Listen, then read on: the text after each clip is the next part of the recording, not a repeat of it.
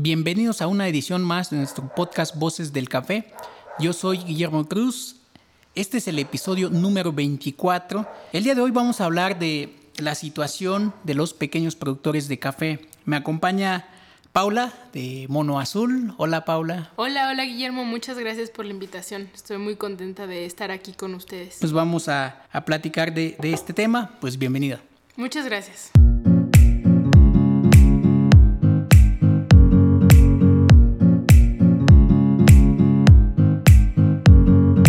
Pau, Paula, ¿sí está bien? Sí. que tú- como lo menciono, porque creo que me cuesta un poco No, sí es Paula, es mencionar tu- Paula. Tu, tu nombre. Fíjate, hemos hablado de muchos temas en, en este podcast, Voces del Café. Hemos hablado de, de tueste, de barismo, de- incluso de cold brew, algunas cosas de emprendimiento, pero no habíamos tocado la parte creo que fundamental, la base, que es eh, los que son los productores, ¿no? La situación en que viven. Tú eh, recientemente acabas de, de llegar a la ciudad, ¿no? Estuviste varios días, varias semanas ahí a Oaxaca y yo veía tus historias ahí, este piscando, cargando eh, incluso costales y digo, órale, qué, qué tremenda. Y, y se ve muy poco, ¿no? Entonces, eh, pues vamos a hablar de esta parte de la situación que viven eh, los productores. ¿Tú, ¿Tú cómo viste allá? Bueno, pues es este es un tema muy interesante que creo que bueno, tú vienes de una familia de productores de café, ¿no? Así es, tus sí. papás, tus abuelos son productores de café, tú creciste en el cafetal, naciste entre los cafetales. Eh, y mi familia también es, es una familia de productores. Bueno, mis bisabuelos y mi abuelo fueron productores. Y se saltó, ya ni mi mamá ni mis tíos se interesaron por nada de eso, pero bueno, yo me he estado metiendo en los últimos años en este mundo del café y me ha parecido muy, muy interesante y muy complejo, más complejo de lo que a veces eh, pensamos, ¿no? Cuando tenemos una taza ya en nuestra mesa, como que damos por sentado el café sin entender todo el proceso larguísimo que tiene que seguir, que bueno, es impresionante, ¿no? Es- está cañón, o sea, eh, creo que el, el café eh, lo vemos como ya un producto terminado y siempre lo hemos visto de esa manera, ¿no? O sea, la tacita de café, incluso ahorita, ¿no? En las cafeterías vas y ahí te hacen un dibujito y dices, ¡ay, qué bonito, ¿no? Eso todo está bonito, yo creo que es, es- es- es muy bueno, muy favorable. Pero si te vas al, al campo, o sea, si te vas a- al trabajo pesado, no es tan bonito, ¿no? Como, como parece, ¿no? O sea, Bueno, o es muy pesado, es, es, es, este, es complicado porque además también hay productores muy consolidados en México, pero la mayoría somos pequeños productores, ¿no? Que tenemos eh, poco terreno y estamos muy divididos y no tenemos, en mi caso sí, pues, pero mis vecinos, por ejemplo, no tienen acceso a toda esta información de, de las nuevas olas del café, que si los procesos, que si las fermentaciones, para ellos es algo muy lejano, ¿no?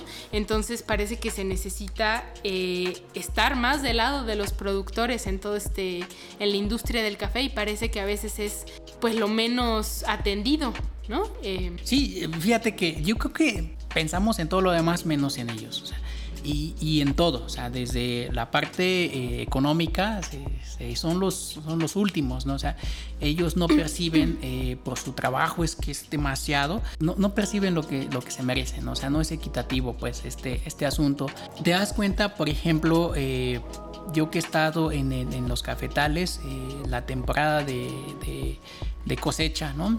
Que son los meses más lluviosos, eh, estamos hablando de septiembre, octubre.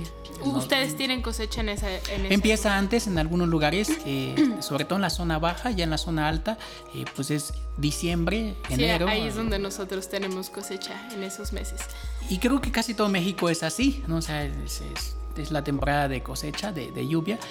Pues no sé, a- hablamos ¿no? de, de- de cortar solamente las cerezas rojas y ser muy exigentes en esta parte. Claro. Tú, tú que estuviste ahí, Bueno, yo ¿Cómo soy... lo viste? También soy tostadora, ¿no? Y mm, claro que yo quiero tener un buen café en mi tostador. Pues todos, todos queremos ofrecer un buen café, pero de repente nos olvidamos de todo lo que implica eso, ¿no? Por ejemplo, lo, de, lo que dices de la cereza madura. Claro, la idea es piscar cereza madura y se dice fácil, ¿no? Vamos a piscar solo maduro. Bueno, lo que implica piscar cereza madura es algo que es difícil de, entender porque, por ejemplo, el café no madura parejo, ¿no? De hecho, se hacen uno, dos, tres, hasta cuatro cortes en algunas fincas.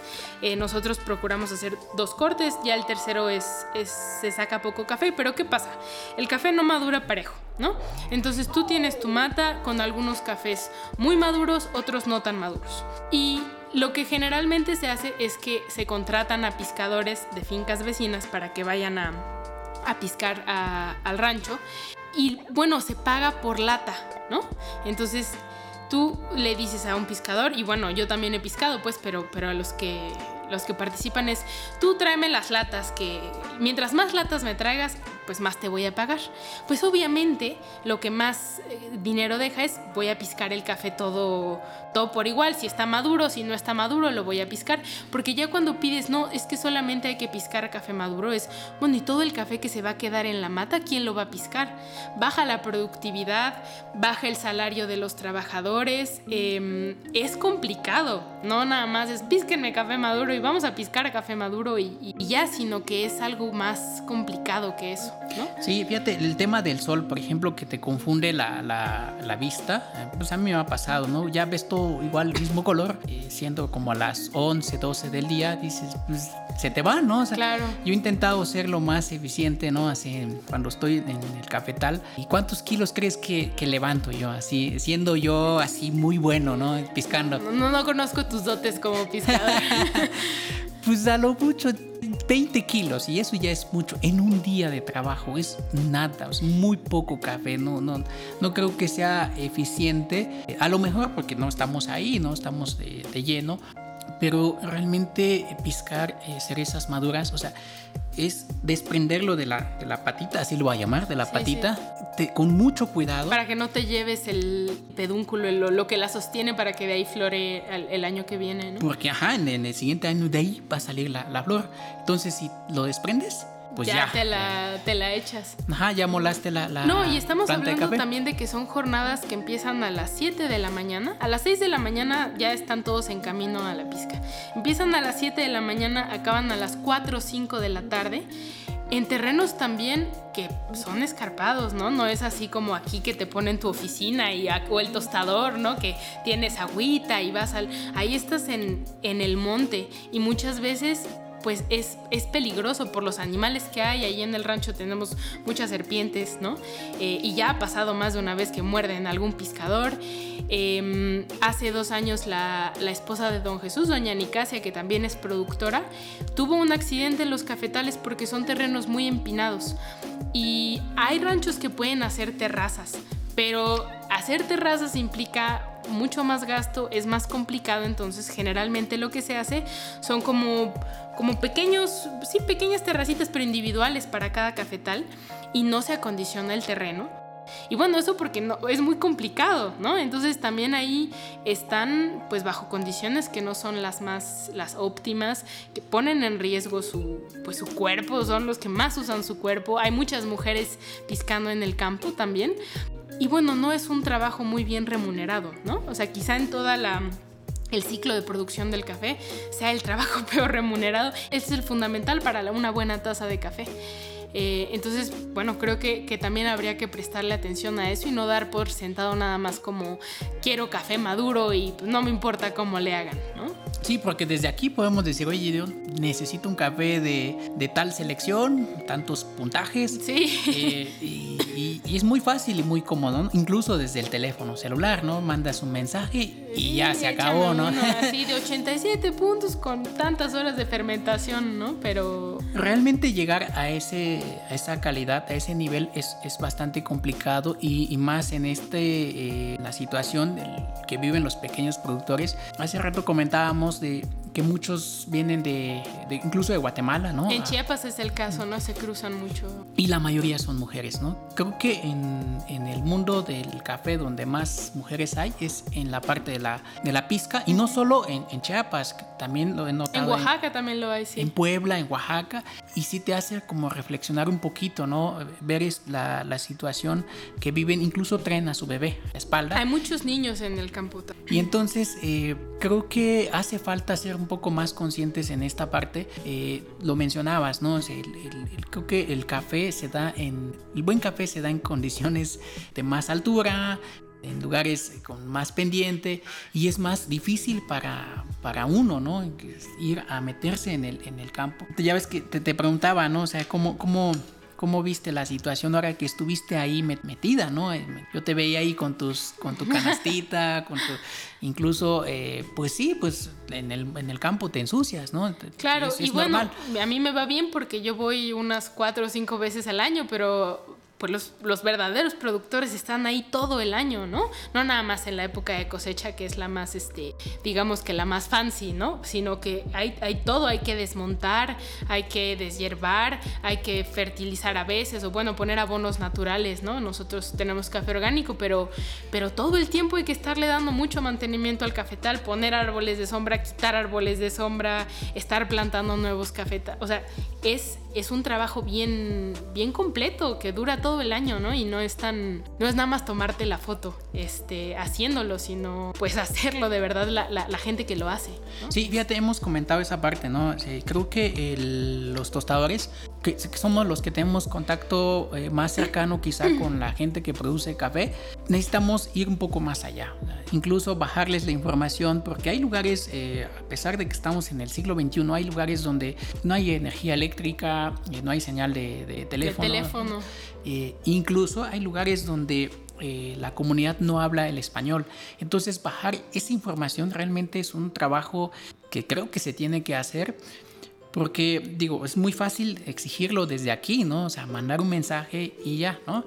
Pero hace falta más que eso. Lo, de, lo decías, ¿no? O sea, eh, muchos lo, que, lo que veo que hacen es ir, estar en el cafetal y tomarse la foto. O sea, con eso no resuelves nada. O sea, no, a lo mejor para marketing funciona, pero no resuelves nada. O sea, no aportas valor, ¿no? Mencionabas tú hace, hace un momento que les molesta que les tomen fotos. Sí, sí, hay, hay mucha gente a mí me ha dicho, ¿por qué, ¿por qué me están fotografiando? ¿no? Y bueno, yo les digo, bueno, quizás es porque es para el marketing, porque mejora, puedes posicionar mejor tu producto, pero pues lo que, lo que pueden contestar es, bueno, y a mí en, ¿en qué me beneficia eso, no? Realmente está habiendo un beneficio para los productores con todo este asunto de la tercera ola del café. Em, algo que me ha llamado mucho la atención es, bueno, que están de moda los microlotes, ¿no? Y, todos los tostadores queremos tener un microlote de especialidad en, nuestro tostador porque pues es lo que pega, es lo... Y está muy bien porque se está generando, claro, más cultura del café, está viendo más gente que se interesa en el café, no como un producto comercial nada más, sino como algo, un, producto que puede aportar muchos sabores, muchos aromas, ¿no? Eh, más, más como el vino, estamos como yendo de repente para allá. Pero la cuestión es que un productor, si tú le compras 50 kilos de su microlote o le compras 10 kilos, no le vas a resolver la cosecha, no le vas a... Ahí no está, digamos, en, la industria no, no se va a salvar con microlotes, se va se va a hacer de otra manera que, bueno, estamos en búsqueda de eso, pero más como, claro, a un productor le sirve que le compres toda la cosecha. Y de pronto como tostadores en las ciudades se nos hace fácil pedir microlotes de especialidad con tal o tal proceso, con tal o tal fermentación, pero no sabemos lo que implica realizarlo, ¿no? Además de que como decías la información, o sea, traducir esa información, bajar esa información a, las comunidades, es un trabajo que todavía no está hecho. Yo ahora llegaba con, con, don Jesús y les decía, este es natural, este es honey, y aquí está el, B60, y me veían con cara de, bueno, ¿qué, qué está pasando, no? O sea, ¿qué, ¿qué está pasando en el mundo del café? Muchos productores ni siquiera prueban su propio café. ¿no? Eh, lo venden y prueban el que se vende en el expendio del, del pueblo, pero no, no están familiarizados con todo el movimiento que está viendo y eso es algo que, creo que es urgente que se haga. También está habiendo mucho abandono de los cafetales justamente pues porque no es, no es negocio. Em, hay en Piñas, pues las nuevas generaciones de jóvenes no se quieren dedicar a la caficultura porque claro, hay otras oportunidades se pueden ir a Estados Unidos, incluso pues en las ciudades este, la oferta del, del, trabajo es mejor y el café que les está dando. Y eso es porque los tostadores y los consumidores no los hemos cuidado lo suficiente, no nos hemos preocupado por ello lo suficiente, ¿no? Fíjate, Pau, que todo este movimiento de café de especialidad, no quiero meterme en polémica, yo creo que se ha hecho un trabajo impresionante, pero hace falta, ¿no? Eh, nosotros, eh, en el caso del café de especialidad, nos hemos vuelto eh, cada vez más exigentes. No, creo que no entendemos la parte de, de los productores, que es el tema que estamos tocando el día de hoy. Nosotros hemos vivido en carne propia, hemos estado en los cafetales, eh, nos han picado los zancudos. Eh, a mí se me hace divertido, ¿no? Pero, pero eh, no, no todos tenemos esta oportunidad. En este podcast Voces del Café, pues es eso, ¿no? o sea, darle voz a, a, esta, a estas personas que, bueno, yo he invitado a algunos productores y dicen, no, pues yo qué voy a hablar, yo no sé hablar. Y entonces yo creo que nuestra labor es comunicar, ¿no? Y que nuestros consumidores, que la gente que escucha este podcast, los coffee lovers, que se enteren ¿no? de, de, lo que hay detrás de, de, una buena taza de café. Yo siempre hablo de, una, eh, de un buen café, ¿no? O sea, no hablo de café de especialidad, eh, sino de un buen café, porque eh, lo decíamos en el caso de los microlotes, o sea, sí, hay cafés exóticos, bastante complejos en aroma, en sabores, en acidez, en dulzura pero ¿qué pasa con la otra parte del café? O sea, compras 100 eh, kilos o 200 kilos eh, durante todo el año y ya, ¿no? Y, pero ¿qué pasa con lo demás? Los un pequeño productor creo que ah, produce más o menos como 600, 800, 600 800 kilos eh, de pergamino. Eh, entonces, ¿qué pasa con lo demás? ¿Qué sucede con, con lo demás? Y ahí viene esta parte, ¿no? El, tema del, de los coyotes, ¿no? Sí, que es, es, un fenómeno que pasa en México, supongo que en otros países productores también. Pero, ¿qué es lo que pasa? Un productor, ya una vez que secó el café y que lo procesó, llega estos personajes que son los coyotes, que son quienes compran a los pequeños productores. ¿Por qué? Porque hacer la logística de, del café es algo que difícilmente un pequeño productor va a hacer, ¿no? Eh, para empezar, el transporte es bien complicado. Hay fincas que están a la orilla de la carretera y pues es una maravilla, tú subes el café en la camioneta y ya, pero habemos otros ranchos que no estamos este, tan bien comunicados. Nosotros, por ejemplo, estamos a una hora caminando del pueblo de San Mateo Piñas y luego de San Mateo todavía la carretera principal son unas dos horas, están pavimentando, les está quedando muy muy bien esa carretera pavimentada, porque antes era terracería. Pero bueno, eh, nosotros tenemos que transportar el café en burro, y es el caso de muchos de nuestros vecinos. Entonces secas tu café y lo pones en tu burrito y tienes que hacer muchos viajes, 8 o 9 viajes de de, de, transportar el café de tu rancho al pueblo. Luego hay que llevarlo a la retrilla y luego de la retrilla a Oaxaca y luego de Oaxaca al resto de, de, la República. Eso es un viaje que muy pocos productores van a hacer porque además es muy costoso, ¿no? Entonces están estos personajes que son los coyotes que se encargan de hacer toda esa logística y que compran el café pues a un precio estándar muy barato, entonces, em, pues al final la mayoría de los productores lo venden a coyotes porque son quienes les pueden pagar además por adelantado. Pero el café, por ejemplo, ahí en Piña se compra a dos mil pesos el, quintal de pergamino, eh, que termina siendo como 38 y medio kilos de, café oro. Digamos que ya en, en números están comprando el kilo de café oro como en 51 pesos un kilo que luego por moverlo y por tostarlo te lo van a meter en 250 pesos, ¿no? O, tres o cuatro veces más cara de lo que lo están comprando. Y quien se está llevando en realidad la mayor carga de trabajo es el productor.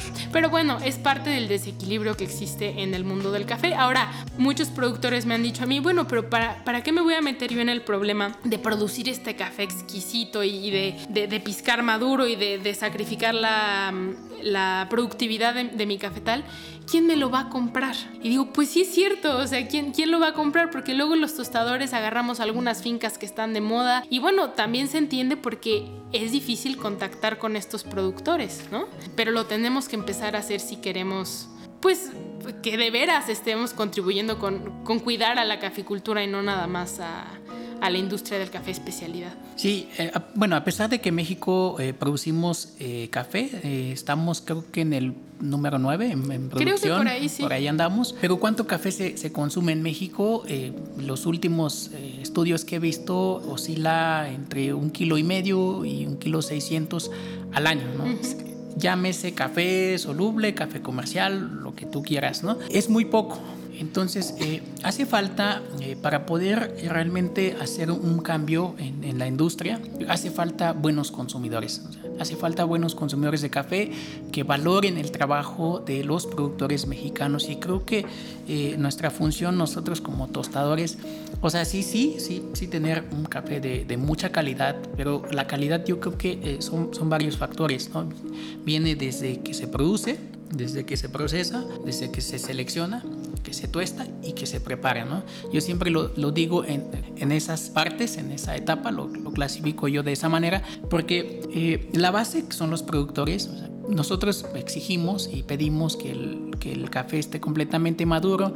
Luego de ahí, pues viene la, el flote, el desvane. De ahí, pues tienes muy poco tiempo, ¿no? Para despulpar ese café y luego fermentarlo y luego lavar. Entonces, eh, todo ese trabajo lo hacen los pequeños productores con sus propios utensilios. O sea, incluso hay gente que no tiene ni despulpadora. No, o, las, o las tinas de fermentación son, pues son de plástico, ¿no? Y es, es sí, hay, falta de equipo.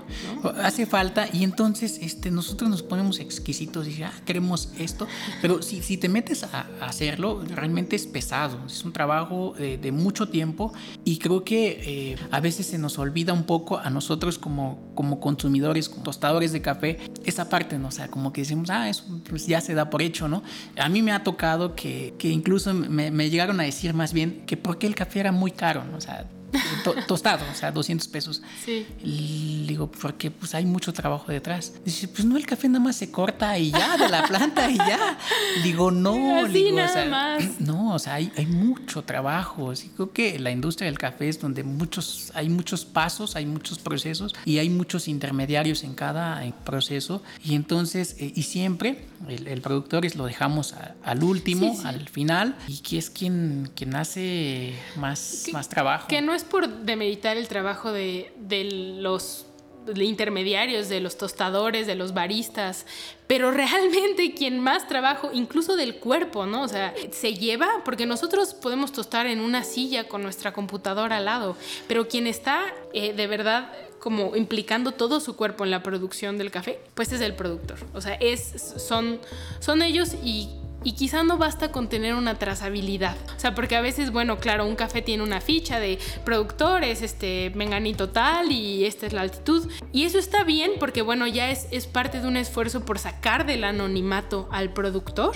pero no es solo lo que hay que hacer. La trazabilidad es una parte importante, pero más importante, pues es estar eh, al pendiente y, ser justo y comprar más café y estar preocupándonos por la calidad del café, pero también por la, la cantidad del café que, que le vamos a comprar al productor y qué tan, em, qué tan rentable es para ellos hacer todos estos procesos. Porque la idea es no, no enseñar a hacer microlotes o no nada más pedir microlotes, sino poder estandarizar algunos procesos para que toda la cosecha llevarla a otro nivel de, de calidad y poder venderla mejor pero se necesita gente que vaya con los productores a hacer eso. Y se necesita inversión, ¿no? O sea, tanto de maquinaria, de equipo, de conocimiento, de técnicos, porque toda la, información que tenemos nosotros acá en la ciudad, pues sí, es, o sea, sí conocemos ya más, ¿no? Eh, incluso, eh, pues artículos en inglés los leemos y los traducimos y ya sabemos, ¿no? Pero falta bajar esa información a la gente que realmente está metida en el campo, ¿no? Y es, es difícil, ¿no?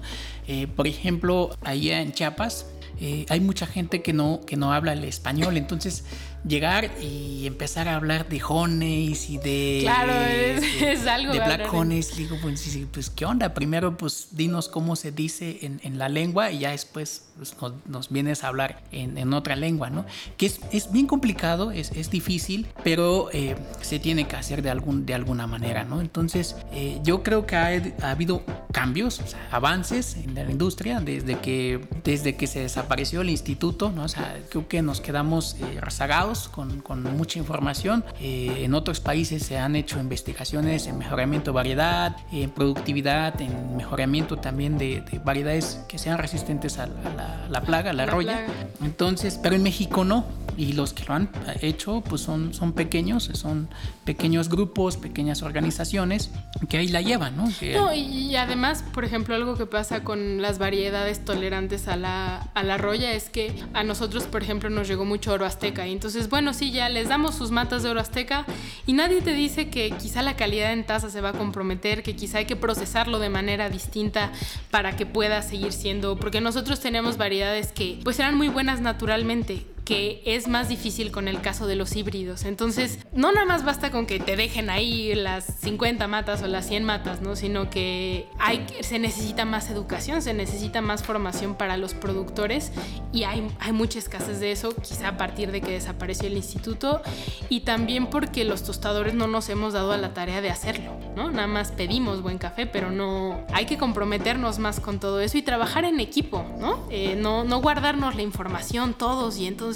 que se vuelva ahí una cosa de competencia. Así no vamos a, prosperar como país productor de café. Tenemos que compartir y tenemos que colaborar baristas con tostadores, tostadores con productores, tostadores con tostadores, ¿no? O sea, todos con todos. Sí, fíjate que creo que eh, está sucediendo algo muy bonito. O sea, hay, hay gente así como tú, o sea, estás muy jovencita, que te estás metiendo, tienes un negocio de tostado, tienes una marca y no solo es eso, sino es ir hasta, hasta el fondo y estás como muy dispuesta a compartir, ¿no? O sea, la información con, la, con los productores, pero son, somos muy pocos, ¿no? O sea, hace falta más este, personas como tú que estén dispuestos a, incluso a meterse, ¿no? A trabajar ahí unas, unas semanas, unos días. Muchos eh, no lo llegamos a hacer, quizá por falta de tiempo, por falta de, de, de interés, pero este, hay, personas, ya he visto más personas así, y creo que eso va a ayudar mucho en, el crecimiento eh, de la industria,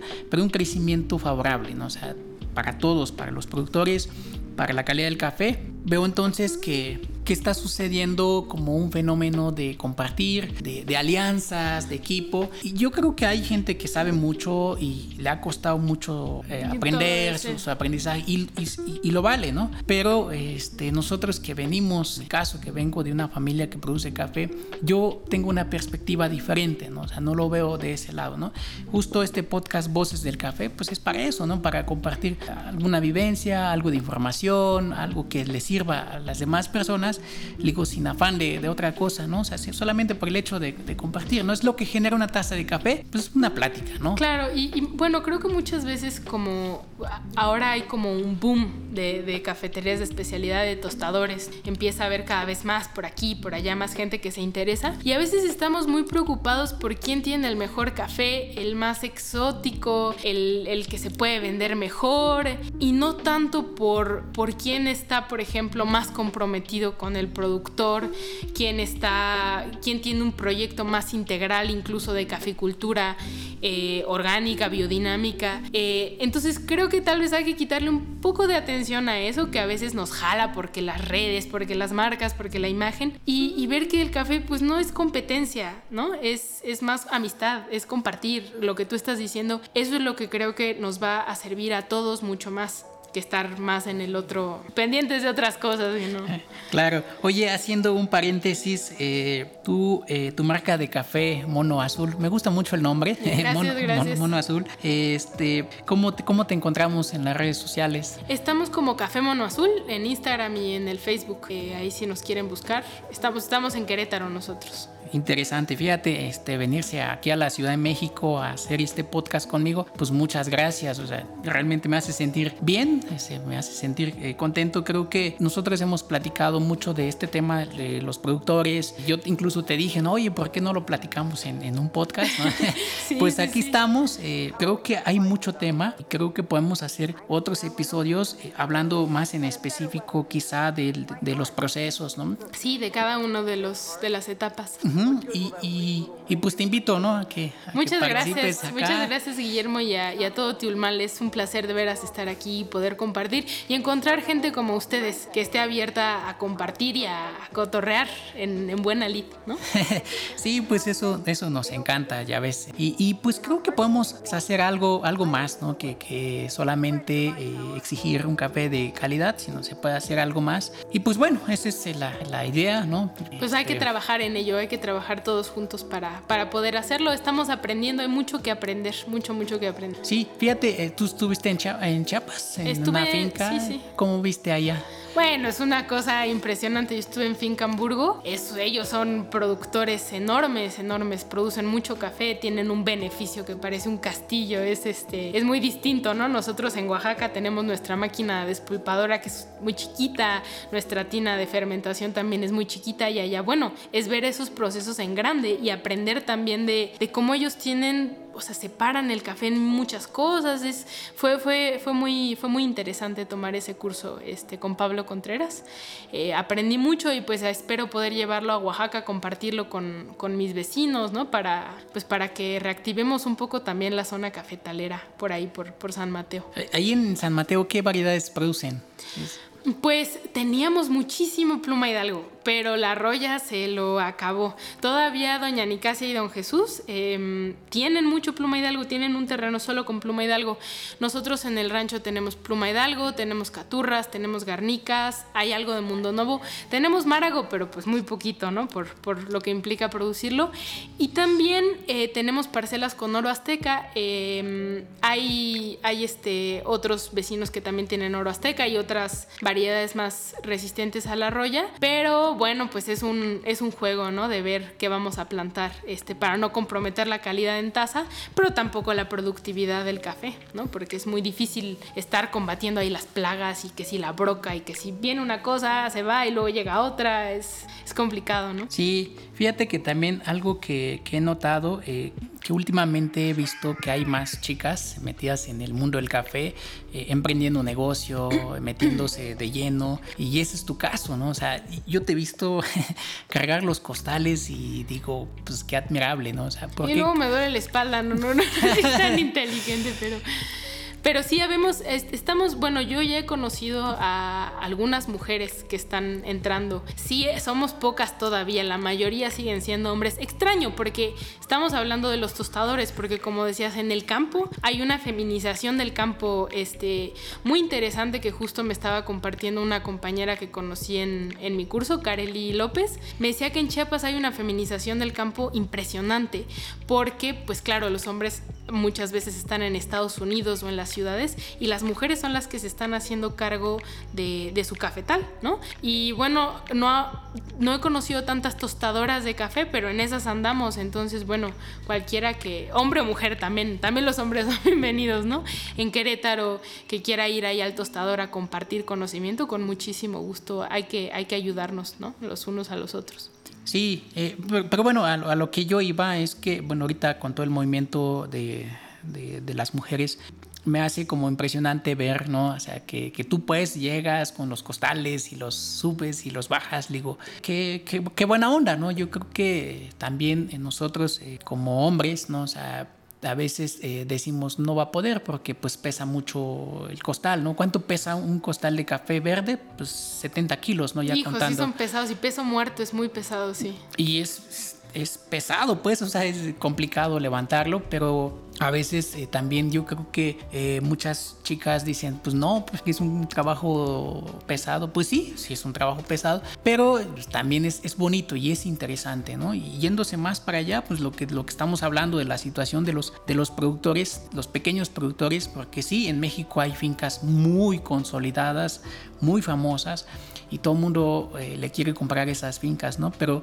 pero la mayoría de los productores de café, o sea, son pequeños productores, ¿no? Sí, y, y, pues como tú dices, también hay muchas productoras de café que son mujeres, incluso jóvenes que se están haciendo cargo de, de sus fincas y no, pues es nada más que nos demos cuenta las mujeres que claro que podemos, si damos a luz, Guillermo, de veras, no cargar un costal, o sea, claro que podemos cargar costales y podemos estar en, muy metidas en eso, nada más es, es de creérnosla y pues de empezar. Qué buena onda, me da muchísimo gusto. Pues muchas gracias, Pau. Muchas gracias a ti, gracias a ustedes por, por la invitación.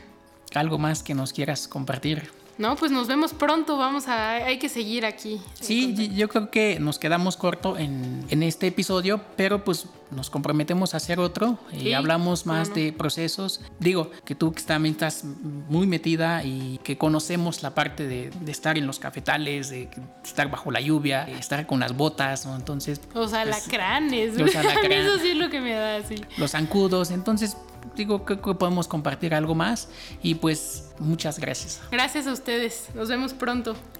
Bien, esto ha sido todo. Yo soy Guillermo Cruz. Espero eh, comenten y dejen sus opiniones eh, ahí en las redes sociales. Eh, yo estoy como Guillermo Cruz MX en todas, Facebook, en Instagram y en Twitter. Y compartimos esta, esta información. quizá nos quedamos cortos, pero pues haremos más episodios de este tipo. Pues bien, nos vemos para la próxima. Que el café nos acompañe.